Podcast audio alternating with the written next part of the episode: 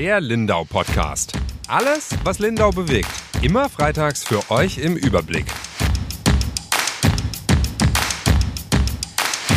Herzlich willkommen zu unserem Lindau Podcast. Mein Name ist Yvonne Reuter. Ich bin Redakteurin bei der Lindauer Zeitung. Mir heute über Skype zugeschaltet ist einmal unser neuer Volontär Emanuel Hege. Er wird uns bis September unterstützen. Hallo Emanuel. Hi. Und was mich ganz besonders freut, wir haben heute wieder einen Gast und zwar einen Lindauer, einen Lindauer Physiker, der dieses Mal Teilnehmer an einer etwas doch ganz anderen Nobelpreisträgertagung ist. Felix Henningsen, herzlich willkommen. Hi, servus.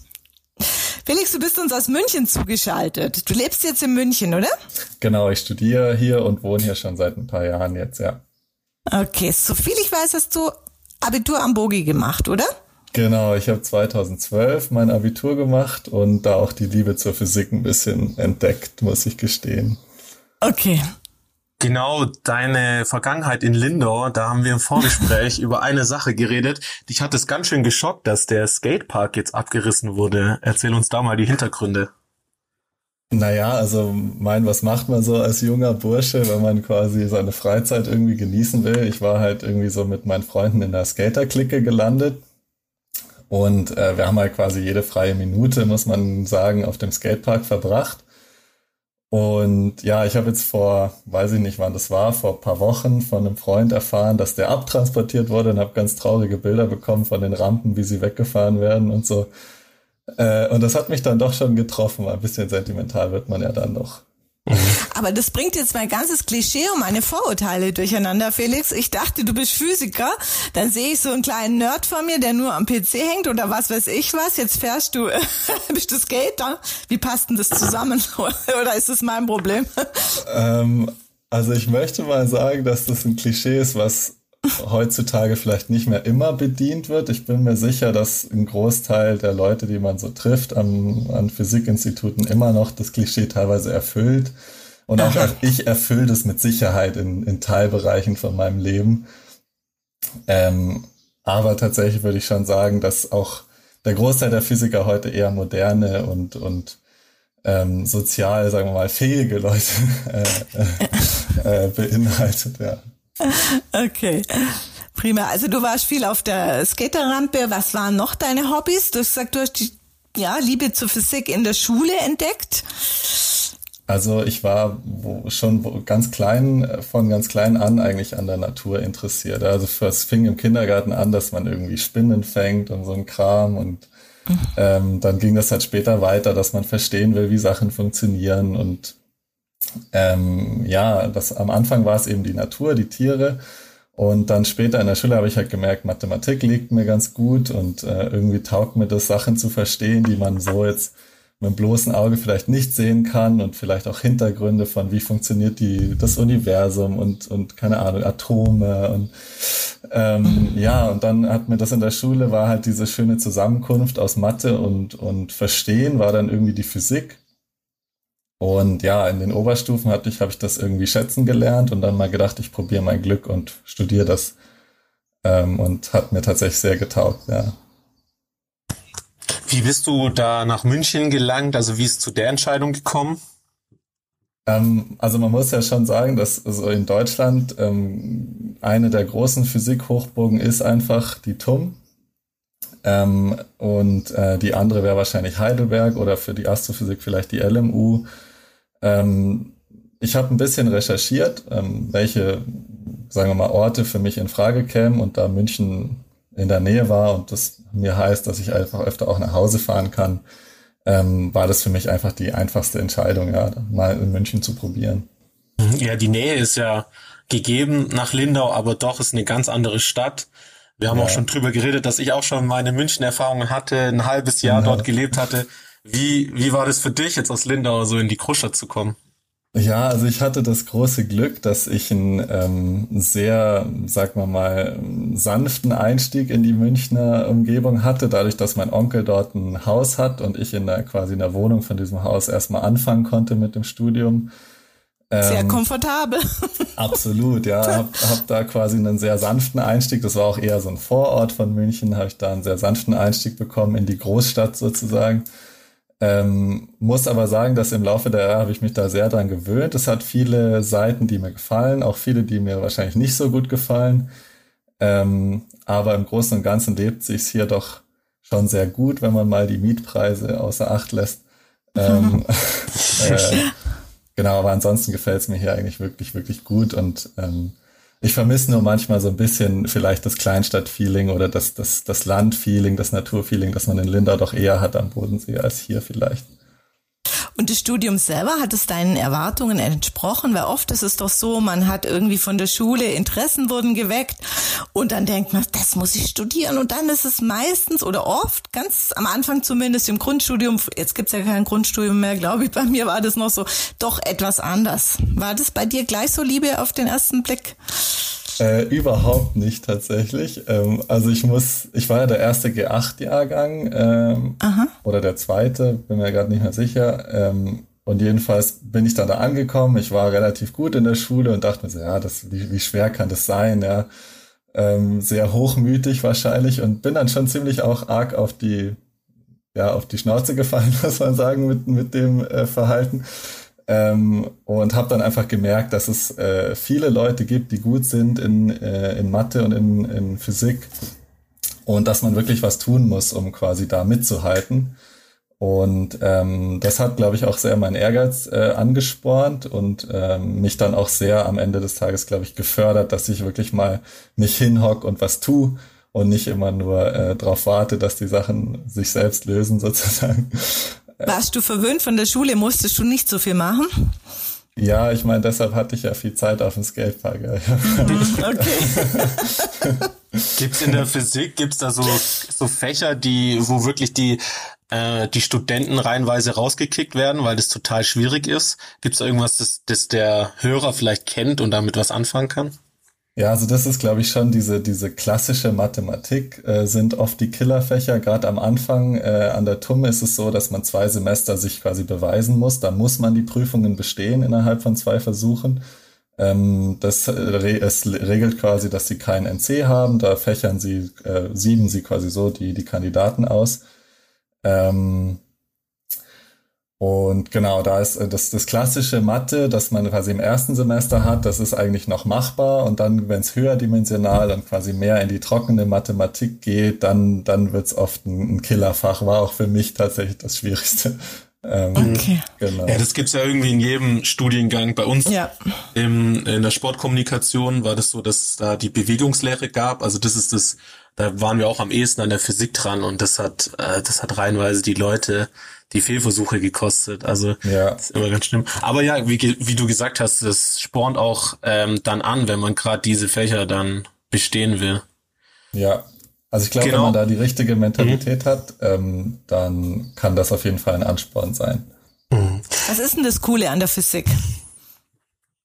Oh, das ist eine sehr tiefgründige Frage, fast schon philosophisch wahrscheinlich. Ähm, Weiß nicht, für mich war es einfach, ich glaube, die Neugierde ist das Elementarste, auf das man es runterbrechen kann. Ich glaube, die Physiker sind oft einfach dran interessiert zu verstehen, was, was passiert um sie herum. Es geht oft gar nicht so sehr ähm, um die realen Anwendungen von so einem Verständnis am Ende des Tages, sondern es geht eher darum, wie funktioniert die Natur so in ihren Grundbausteinen und Grundgesetzen. Und wenn man da eine Neugier dafür hat, ich glaube, das ist so das Elementarste, dass man ähm, braucht, um das ja mit Charakter zu betreiben wahrscheinlich. Mhm. Und das richtig, das Forschen, wann hast du das angefangen? Gibt es da so, ein, so einen Startzeitpunkt, den du jetzt nachverfolgen kannst? Ähm, also ich muss sagen, das erste Mal, ich meine, man hat natürlich so seine paar Semester, wo man einfach nur Sachen lernen muss, damit man äh, einfach die Grundlagen hat. Und ich glaube, dann das erste Mal wirklich als Forscher gefühlt habe ich mich dann äh, im Rahmen, wo es mit der Bachelorarbeit angefangen hat, da sucht man sich dann wirklich das erste Mal eine Arbeitsgruppe, ähm, die wirklich real arbeitet mit der Physik, die man quasi die Jahre davor jetzt gelernt hat.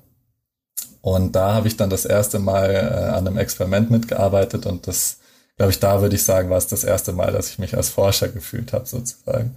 Und was war da dein Spezialgebiet? Ähm, ich habe mich damals auf Kernteilchen Astrophysik spezialisiert. Ähm, das ist eine Richtung, die die TUM vorgibt, die man, die man wählen kann als erste Ausrichtung sozusagen. und bin dann ein bisschen tiefer in die Experimentalphysik gegangen. Das heißt, ich arbeite eigentlich ähm, daran, dass wir Experimente bauen, ähm, die uns die Sachen oder die die Sachen messen sollen, mit denen wir später quasi andere Sachen verstehen wollen. Und da habe ich jetzt in dem Rahmen von der Bachelorarbeit hatte ich ein kleines Instrument mitentwickelt, ähm, das einen riesigen Detektor am Südpol neu kalibrieren soll. Und das war quasi die, der Prototyp davon, den wir da gebaut haben. Und jetzt hast du damals denn äh, schon mal als Schüler vielleicht noch äh, irgendwie Kontakt gehabt zu den Nobelpreisträgern? Sagt dir die Tagung, war das mal ein großer Traum, da hinzukommen oder hast du das gar nicht so verfolgt damals auf dem Skaterpark? ähm, also natürlich habe ich es mitbekommen. Ich meine, meine, meine Mutter zum Beispiel, die ist im Hotelfach, die ist im Bayerischen Hof in Dindau äh, und bedingt dadurch, dass dort oft äh, die Tagungsgäste einfach auch wohnen, ähm, habe ich das natürlich von, von klein an mitbekommen, dass das stattfindet und äh, meine Mutter und meine, meine Familie hat schon auch immer gescherzt, dass ich da doch auch mal bin, wenn ich mal Wissenschaftler bin, schon als ich klein war. Und dann, wo ich Physik studiert habe, äh, war das natürlich auf einmal wirklich greifbar, dass quasi die Familie gesagt hat, ja, jetzt könnte es schon mal sein, dass du da irgendwann mal bist. Natürlich erstmal im Scherz. Ähm, aber umso mehr habe ich mich und die meine Familie dann natürlich gefreut, als, äh, als es gehießen hat, dass ich da wirklich mal hin darf. Ja, das war natürlich schon ähm, ja ein großes Los, muss ich sagen. Ja, wie lief die Bewerbung dafür ab? Kannst du das uns nochmal erklären? Das kriegt man ja so eigentlich nie mit. Ja, also es war ganz lustig. Ähm, ich hatte das ja auch nicht so sehr auf dem Schirm. Ich, das erste Mal habe ich es gesehen, da hat äh, unser Dekanat, also quasi das Sekretariat vom Physikdepartement, hat eine E-Mail rumgeschickt, dass äh, quasi äh, Bewerberinnen für das Lindau Nobelpreisträger-Meeting gesucht werden.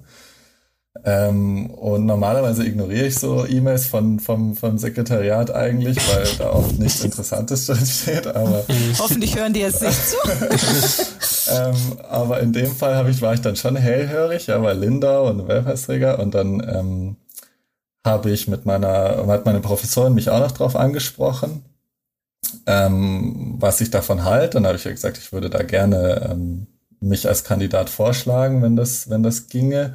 Und sie hat sofort zugestimmt und gemeint, ja, auf jeden Fall, du bist da absolut der Richtige dafür. Und wir haben mich dann da quasi beim Dekanat vorgeschlagen.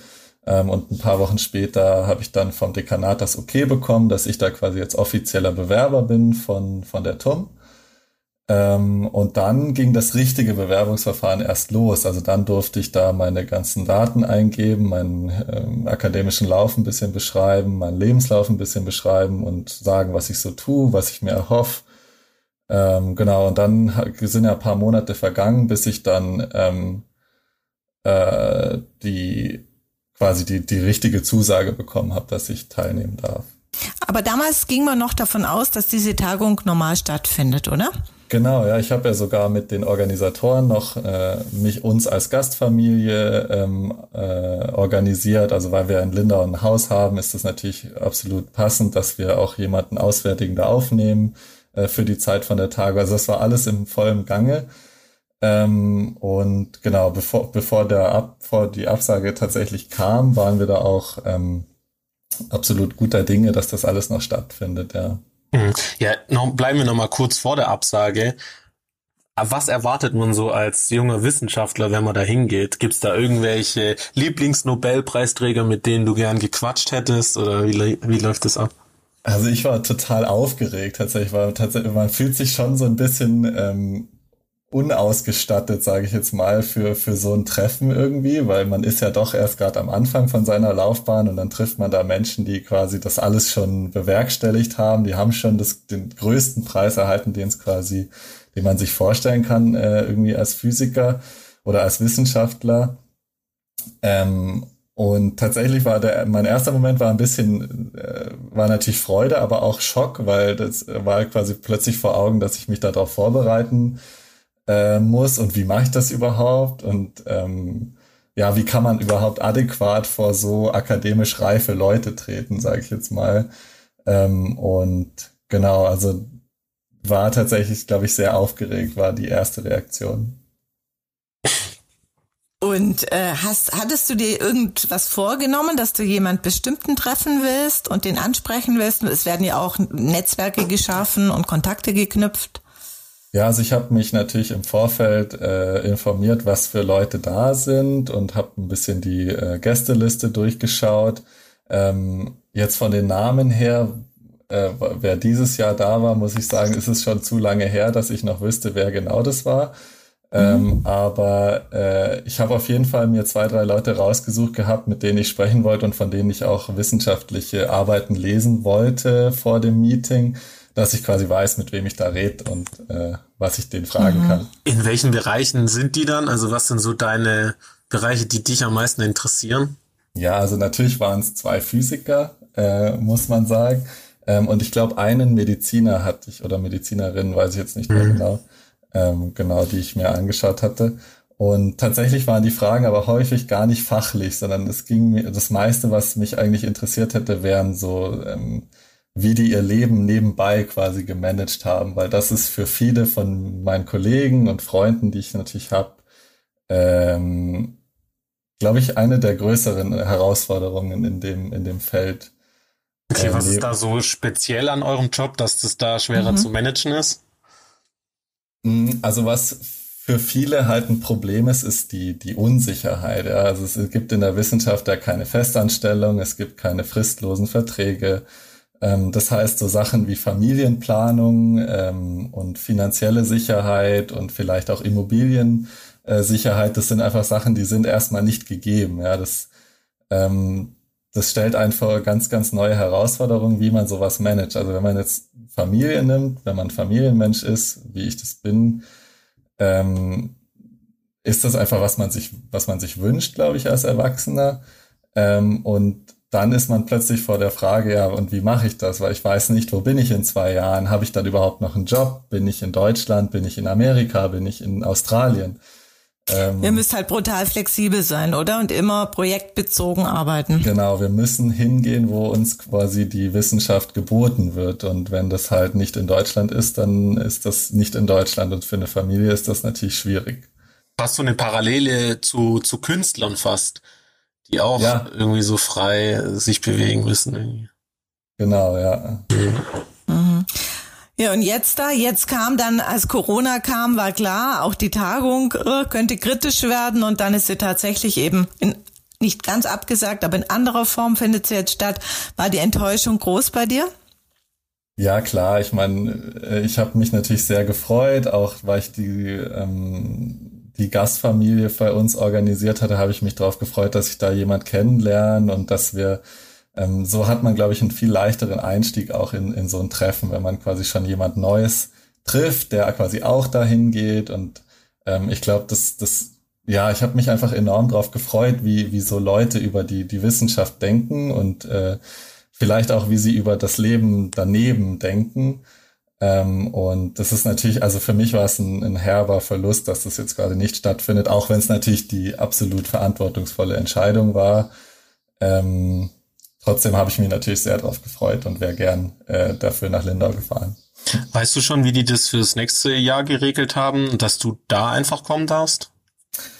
Ähm, also ich weiß nichts Konkretes. Ich weiß zum Beispiel auch nicht, ob meine Teilnahme dieses Jahr jetzt heißt, dass ich nächstes Jahr auch teilnehmen darf.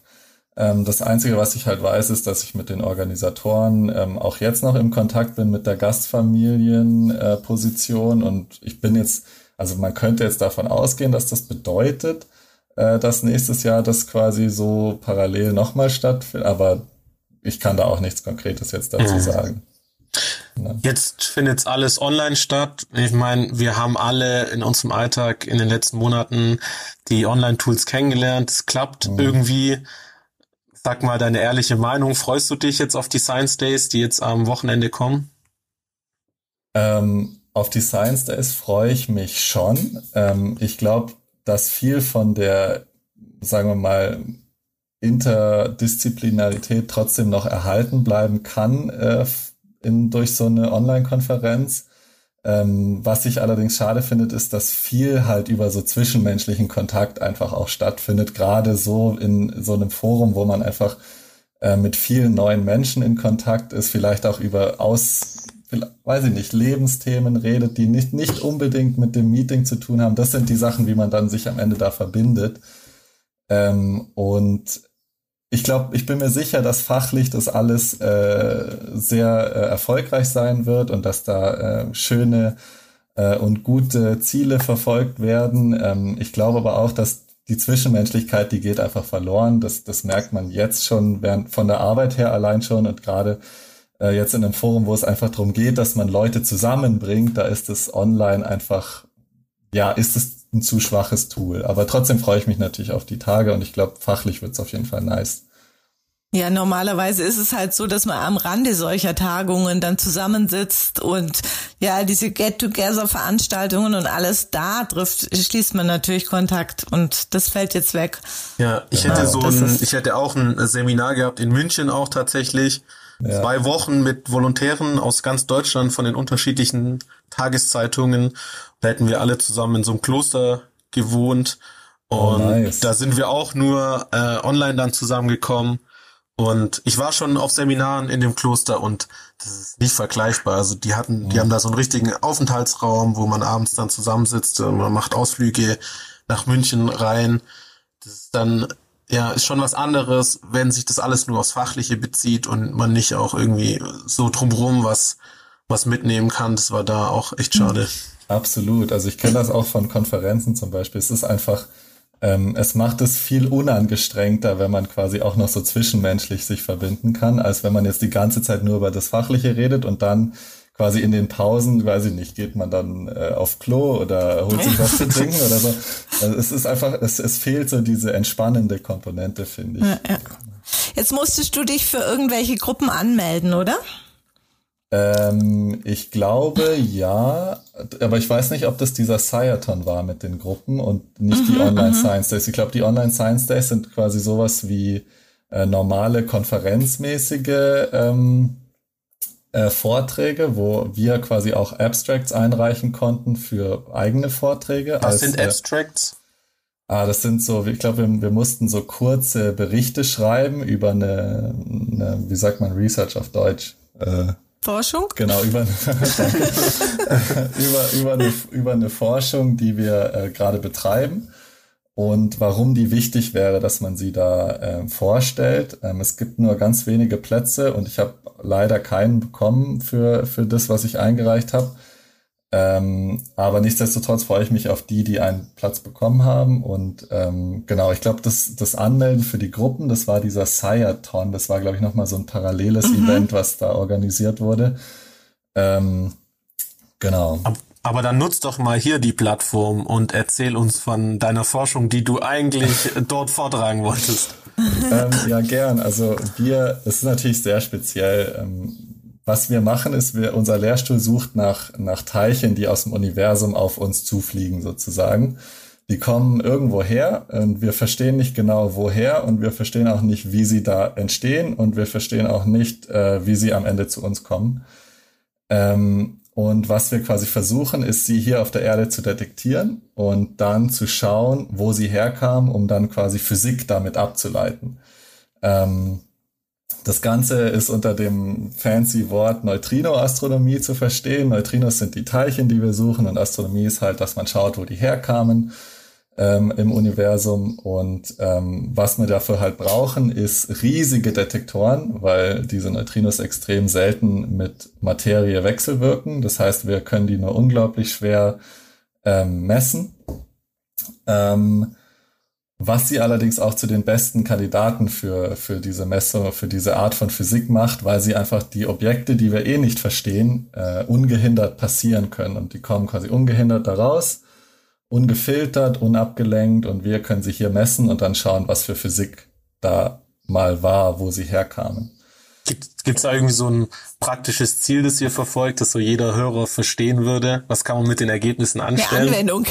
oh, das ist natürlich immer die gemeine Frage, das ist auch die gemeine Familienfrage. Und was bringt mir das, was du da erforscht? ähm, ja, die, die ernüchternde Antwort ist wenig wahrscheinlich, weil für die Allgemeinheit ist die Ergebnisse von der Forschung wahrscheinlich jetzt weniger relevant. Also es gibt jetzt keine Applikation dafür in unserem Leben, die das, äh, die uns in irgendeiner Form äh, helfen würde. Ähm, die akademische äh, das akademische Ziel, würde ich sagen, ist, ist die Neugier, weil man versteht die Physik einfach nicht. Wir sind auf der Erde quasi nicht in der Lage, auch nur annähernd diese Energien zu erreichen, die die Teilchen haben, die wir da messen. Und wir haben einfach keinen blassen Dunst, wie die Physik funktioniert, die sowas macht. Und ähm, das ist, glaube ich, so ein Frontier äh, in dieser Art Forschung, der einfach extrem interessant ist, weil einfach keiner weiß, was da passiert. Und das ist, wie ich am Anfang mal gemeint habe, glaube ich, diese intrinsische Neugierde, die die die Physiker vielleicht auch treibt, dass man sowas eben rausfindet. Und also ihr braucht nichts Handfestes, um Zeit und äh, Zeit zu investieren für irgendwas. Ja, was heißt handfest? Ich meine, wenn du, wenn du dir vorstellst, dass man für hunderte Millionen Dollar irgendwelche Detektoren am Südpol baut, die Kubikkilometer groß sind, das ist schon handfest, würde ich sagen. Mhm. Ähm, aber es ist jetzt quasi, quasi nichts, wo man sagt, okay, wenn wir das, wenn wir das schaffen, dann haben wir den besten Akku gebaut, der quasi ein Auto für hunderte oder tausende Kilometer voranbringt oder so. Ähm, sowas ist es tatsächlich nicht. Es ist eher so eine, eine, eine Forschungsfrage, die quasi das Verständnis vom, von der Physik und ein bisschen von Objekten, die wir einfach nicht verstehen, voranbringt, aber jetzt nicht die, die Allgemeinheit ähm, oder das, das alltägliche Leben, sage ich jetzt mal. Und auf dem Weg dorthin habt ihr schon Fortschritte erzielt oder wie weit seid ihr denn jetzt? Genau, also, also der, der Punkt ist ja immer, dass, dass Sachen, die wir heute im Alltag benutzen, die entstehen durch technische Entwicklung, die wir für solche Experimente machen. Ähm, und äh, wir können natürlich jetzt heute nicht sagen, was uns das bringt, dass wir jetzt den Sensor besser machen oder dass wir die neue Technik äh, studieren ähm, weil wir diesen Detektor bauen wollen. Aber es könnte natürlich sein, dass auf dem Weg zu so einem Detektor, der für diese Forschungsfrage aus dem Universum irgendwie abgezielt ist, dass da auf dem Weg nicht eine Technik entsteht, die für die Allgemeinheit extrem nützlich wäre. Mhm. Und das ist, glaube ich, das ist natürlich so eine temporäre Sache, ähm, weil man nicht weiß, äh, ob das passiert. Deshalb ist es auch nicht Teil von irgendwelchen Proposalen, die man schreibt, also Anträgen für, für Gelder. Ähm, aber das sind Sachen, die passieren, ja, die kennen wir aus der Geschichte, dass die so passieren, dass man quasi auf dem Weg zu, zu größeren Experimenten einfach Techniken entwickelt, die dann später wirklich äh, für die Allgemeinheit auch sinnvoll sind. Mhm. Gerade ähm, genau. ja, wegen der Nützlichkeit von, von Wissenschaft. Dieses Jahr sollten ja auch irgendwie diese Lindauer Guidelines unterschrieben werden. Ich habe da mal mhm. reingeschaut, das da geht es irgendwie drum, dass die Wissenschaftler besser kommunizieren und sich an bestimmte Richtlinien halten. Kannst du nochmal erklären, was da dahinter steckt? Ja, ich habe auch mal ein bisschen reingeschaut und ähm, ich finde tatsächlich diese Guidelines sehr, sehr sinnvoll. Ja, also als jemand, der da in dem Feld auch arbeitet, ähm, sind es Sachen, die man einfach merkt, dass sie besser laufen könnten. Ähm, äh, ich, ich will jetzt nicht sagen, also ich will jetzt nicht in irgendeine spezifische Richtung gehen vielleicht, aber was ähm, in der Wissenschaft oft ein Problem ist, ist Kommunikation. Also nicht nur mit der Außenwelt, also mit der Allgemeinheit, die ähm, quasi ihr Steuergeld dafür bezahlt jetzt in Deutschland, dass wir quasi diese Forschung machen können, ähm, sondern auch quasi zwischen den wissenschaftlichen Science-Kollaborationen oder auch verschiedenen Feldern. Ähm, da fehlt es einfach oft an ja dem Willen äh, Open Source, Open Access mäßig über ihre Entwicklungen zu sprechen. Und Weil jeder eifersüchtig über sein Erreichtes wacht oder was steckt da für eine Furcht dahinter? Ja, ich meine, am Ende des Tages ist es wahrscheinlich Geld, wenn man es runterbricht, weil ähm, neue Entwicklungen heißen einfach äh, sinnvolle Förderanträge, heißt Geld. Mhm. Und ähm, wahrscheinlich ist es am Ende des Tages schon so ein bisschen Furcht, dass äh, andere Kollaborationen oder Felder oder wie auch immer ähm, da Wissen nutzen, dass zum Beispiel eine Kollaboration sich jetzt angeeignet hat. Mhm. Ähm, ist natürlich absolut nicht im wissenschaftlichen Geist, weil der Sinn ist ja quasi, ähm, ja, dass man Sachen über die Welt versteht und äh, zum Gute der Allgemeinheit handelt sozusagen, aber da wir am Ende des Tages auch äh, Geld brauchen, um Sachen zu bauen und äh, selbst zu leben und äh, Leute anzuheuern und wie auch immer, ähm, ist Geld natürlich schon eine, ja, die absolut tragende Rolle in der Wissenschaft, muss man, muss man sagen. Ja. Und was, wie wollen diese Guidelines dann da dagegen steuern? Wie, wie passiert es dann praktisch? Ja, das ist eine gute Frage. Also ich glaube, einerseits appellieren die Guidelines halt so ein bisschen an den, an den ethischen äh, Code der Wissenschaft. Äh, und andererseits ähm, gibt es ja schon Möglichkeiten, ähm, wissenschaftliche Arbeit zu publizieren und für andere zugänglich zu machen, ohne äh, die komplette Forschung quasi barzulegen. Ähm, das geht ja schon.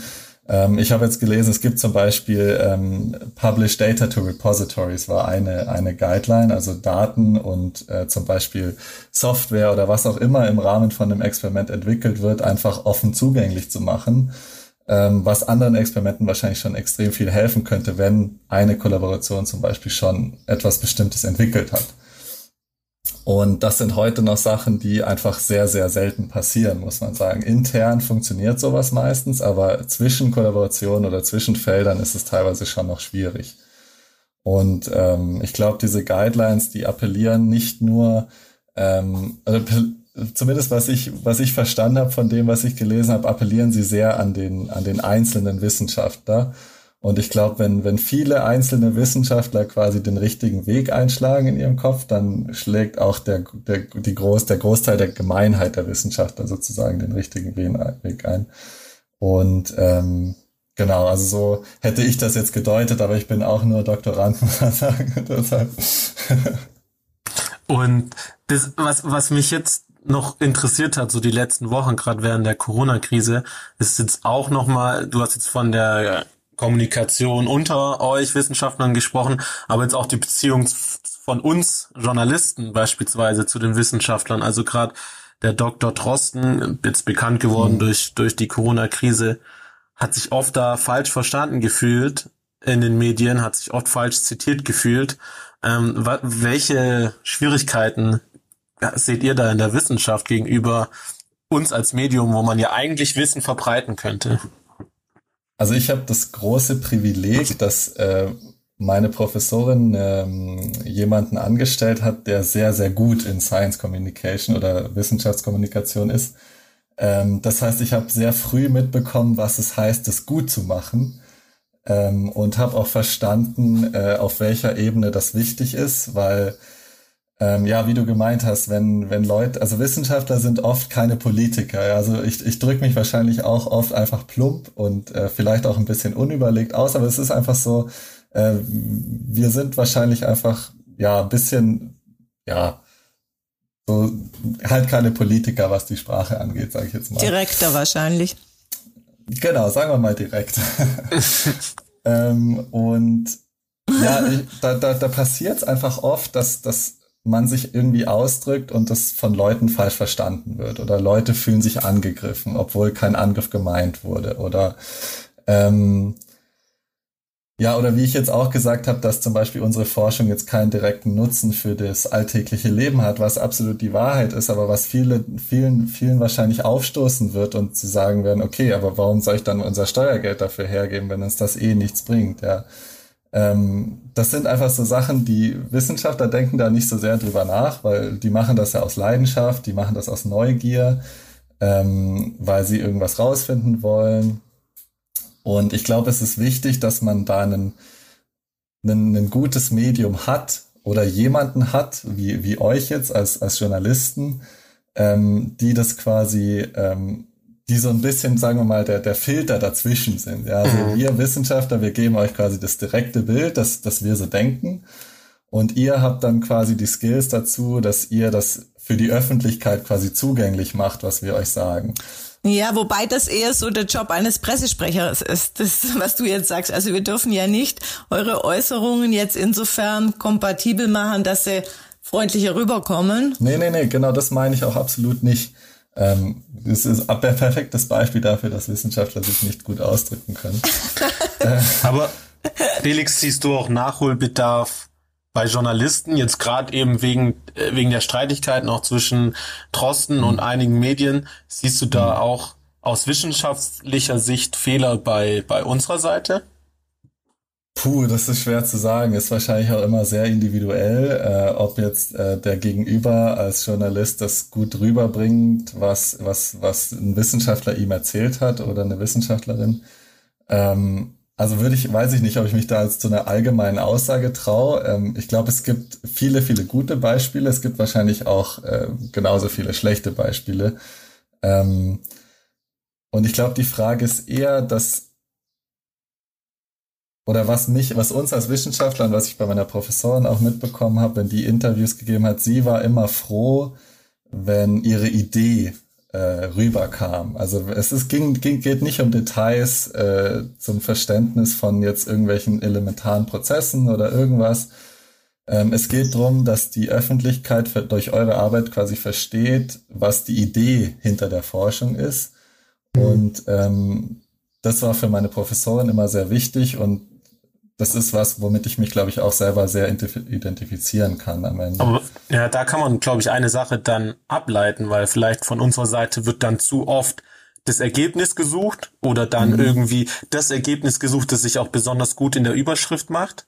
Ja. Aber darum sollte es gar nicht gehen, sondern man sollte erstmal einen Schritt zurücknehmen und dann äh, so einen gesamtheitlichen Blick nehmen und dann eben diese Idee entdecken Natürlich muss die dann von eurer Seite auch einigermaßen gut kommuniziert werden. aber genau, dass man nicht immer nur drauf guckt, wo sind, wo ist jetzt die, die nächste große interessante Zahl, die ich äh, raushauen kann, sondern wo ist die Idee, aus der was Großes irgendwie entstehen kann. Ja, absolut. Ich habe mal äh, auf einer Sommerschule, ich weiß nicht, ich glaube, ich war letztes Jahr, ähm, mit einem angehenden Wissenschaftsjournalisten geredet und äh, der hat auch einen Vortrag drüber gehalten, ähm, und uns ein bisschen auf unseren Hosenboden gesetzt, weil ich glaube, äh, Wissenschaftler träumen immer halt davon, dass das, was sie tun, absolut wichtig und relevant für die Öffentlichkeit ist. Ähm, das denken wir aber auch. und er hat uns dann einfach gesagt, es, also da, wo er zum Beispiel gearbeitet hat, kam es darauf an, dass der Titel einfach viele Buzzwords hat, also viele, viele äh, Wörter, die von der Öffentlichkeit einfach als interessant wahrgenommen werden. Ähm, und da machen sich einfach Sachen wie schwarzes Loch oder Quantengravität, irgendwas mit Quantenmechanik oder wie auch immer oder Schrödinger oder was auch nicht. Ähm, das macht sich einfach besser als irgendjemand, der ein bestimmtes Protein untersucht, das auch noch einen super blöden Namen hat wahrscheinlich. Ähm, was aber am Ende wahrscheinlich zum Beispiel irgendwie bei der Krebsbekämpfung helfen kann oder bei der AIDS-Bekämpfung oder wie auch immer, ja. Und ähm, der hat mir damals tatsächlich die Augen geöffnet, wie sowas äh, wahrgenommen wird und dass es wirklich nur auf die, also in Anführungszeichen, die Buzzwords ankommt, die in den Titeln eben drin sind. Und wenn jetzt so eine Forschung eben da wenig lukrativ ist oder äh, auch das Ergebnis ja einfach wenig Infotainment, sage ich jetzt mal, äh, beinhaltet, dann ist es einfach schwierig, hat er gemeint. Und äh, ich finde immer, ja, ich glaube, es ist wichtig, dass man als, ja, als Wissenschaftler irgendwie in der Lage ist, äh, das auch zu akzeptieren, ja, dass die Forschung, die man jetzt vielleicht selber betreibt, vielleicht ähm, nicht so super interessant für die Medien ist. Mhm. Ähm, aber ich finde es trotzdem wichtig, dass quasi, also ich glaube, die Quintessenz ist immer, dass die Idee, ähm, dass die irgendwie rüberkommt, wenn es für die, für die Öffentlichkeit wichtig wäre. Es ist halt auch ein bisschen gefährlich, weil Wissenschaft ist an sich sehr komplex, gerade solche Themen, und wir müssen vereinfachen. Ja. Und das ist natürlich, das birgt auch immer die Gefahr, dass man ähm, zu sehr vereinfacht oder dass mal was falsch dargestellt wird. Das ist ja logisch, weil sonst wären wir selber auch Wissenschaftler. Wir müssen das übersetzen, damit die normalen Menschen in Anführungszeichen äh, auch verstehen. Und das ist natürlich, wenn man was hochkomplexes hat, ähm, schwierig. Ja, auch für Wissenschaftsjournalisten manchmal, nehme ich an. Es ist auch für uns schwierig, weil heutzutage ist es ja so, dass, dass jeder Experte quasi nur ein Millionstel Bruchteil von irgendeiner Materie wirklich versteht. Und ähm, dann hat man quasi Millionen von Experten, die einen Millionstel Bruchteil verstehen und zusammen könnten die das Bild quasi setzen, aber jeder Einzelne versteht quasi sehr, sehr, sehr wenig davon. Mhm. Und mhm. also für uns ist das teilweise auch schwierig, mit Kollegen zu reden, die was anderes machen, weil die auch so expertisiert sind sozusagen in ihrem Thema, dass man da auch selber keine Ahnung mehr davon hat dann. Mhm, mh. Was ist denn so dein Ziel, wenn du dich in drei Jahren siehst? Du bist dann Doktor wahrscheinlich. Hoffentlich. Und hoffentlich. Und was möchtest du dann machen? Ähm, Ja, das ist eine sehr gute Frage. Also ich würde gern meinen Doktor in Ruhe jetzt zu Ende bringen, ähm, weil ich glaube, bin da auf einem guten Weg, dass das, dass das klappt. Ähm, bin auch sehr happy mit, mit meiner Arbeit momentan. Ähm, tatsächlich hat die TUM da auch gute Arbeit geleistet jetzt während Corona, ähm, dass wir das alles digital und, und online äh, abhandeln können. Und ähm, mich selber, also es gibt immer die zwei Karrierewege als, als Physiker. Ja. Es gibt den, den einen Karriereweg, man bleibt in der, in, äh, in der Wissenschaft.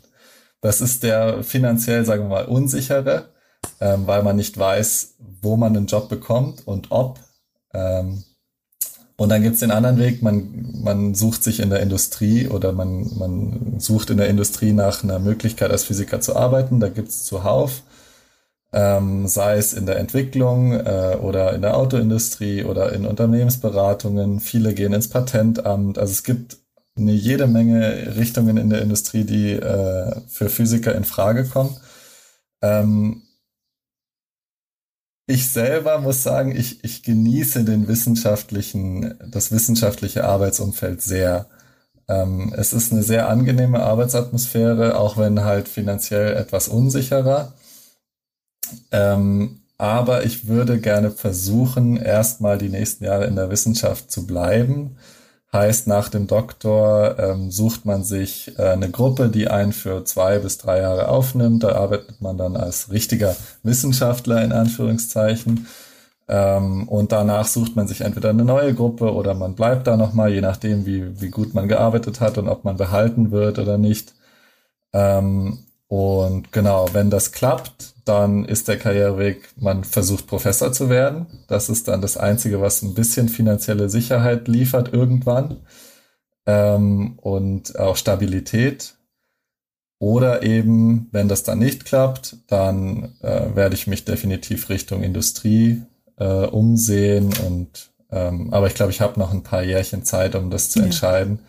Ähm, aber das sind so die Wege. Aber Wissenschaft probieren, wenn es nicht klappt, dann Industrie. Okay, prima. Dann wünsche ich dir auf jeden Fall sehr viel Erfolg. Danke. Weiterhin und natürlich viel Spaß bei der Tagung, auch wenn sie jetzt ein bisschen anders verläuft und als du dir erhofft hast, vielleicht klappt es ja nächstes Jahr auch. Vielen Dank, dass du bei uns warst, Felix, und alles Gute. Ja, vielen Dank, dass ich da sein durfte. Hat viel Spaß gemacht. Das war unser Lindau-Podcast. Wir hoffen, es hat Ihnen gefallen und äh, viel Spaß euch noch. Tschüss.